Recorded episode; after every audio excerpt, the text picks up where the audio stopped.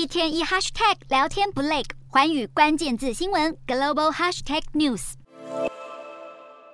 美国股市昨天在八月消费者物价指数公布后大跌，市场因为通膨高于预期而忧心加剧。但美股主要指数今天小涨作收，收复一些跌势。美股四大指数全数收涨，道琼指数小涨三十点一二点，收三万一千一百三十五点零九点；纳斯达克上扬八十六点一零点，收一万一千七百一十九点六八点；标普五百上涨十三点三二点，收三千九百四十六点零一点；费半指数上扬二十九点二四点，收两千五百。九十一点五一点。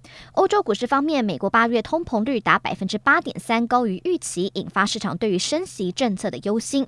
加上英国通膨八月虽然降温，但是仍然接近七月创下的四十年来最高水平。